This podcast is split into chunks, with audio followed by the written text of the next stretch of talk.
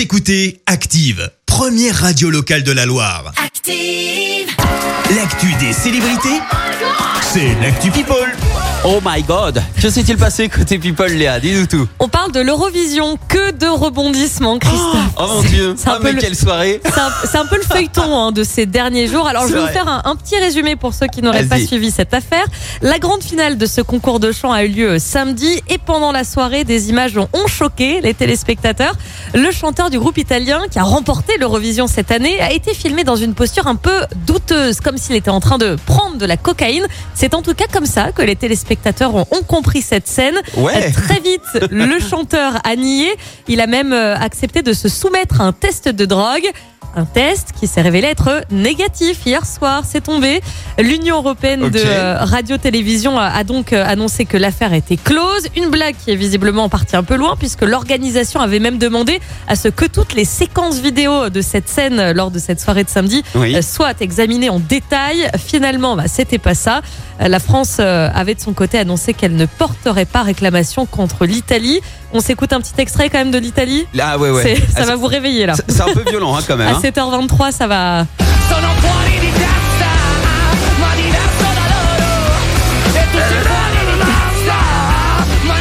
Voilà les, les grands gagnants de, de cette édition. Ouais, ils ont fait du Euh, bruit. En tout cas, bravo aussi à Barbara Pravi qui représentait euh, la France avec son titre euh, Voilà.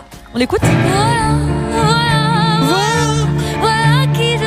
Oh et ça fait 30 ans qu'on n'avait pas fait un tel résultat quand même. hein. Ouais, il faut voilà. On- Donc on est arrivé en deuxième Ah ouais. position. C'est très très bien comme tu le disais Christophe parce que ça fait euh, 30 ans qu'on n'avait pas fait un, un tel ré- résultat à l'Eurovision. Ça fait du bien. On n'a pas gagné non plus depuis 1977. Ouais. C'était grâce à Marie Myriam Loiseau et l'enfant, c'était son ouais. titre. Et puis on se souvient évidemment de Céline Dion qui avait gagné pour la Suisse. C'était en 1988. Elle n'avait que 20 ans avec son titre Ne partez pas sans moi.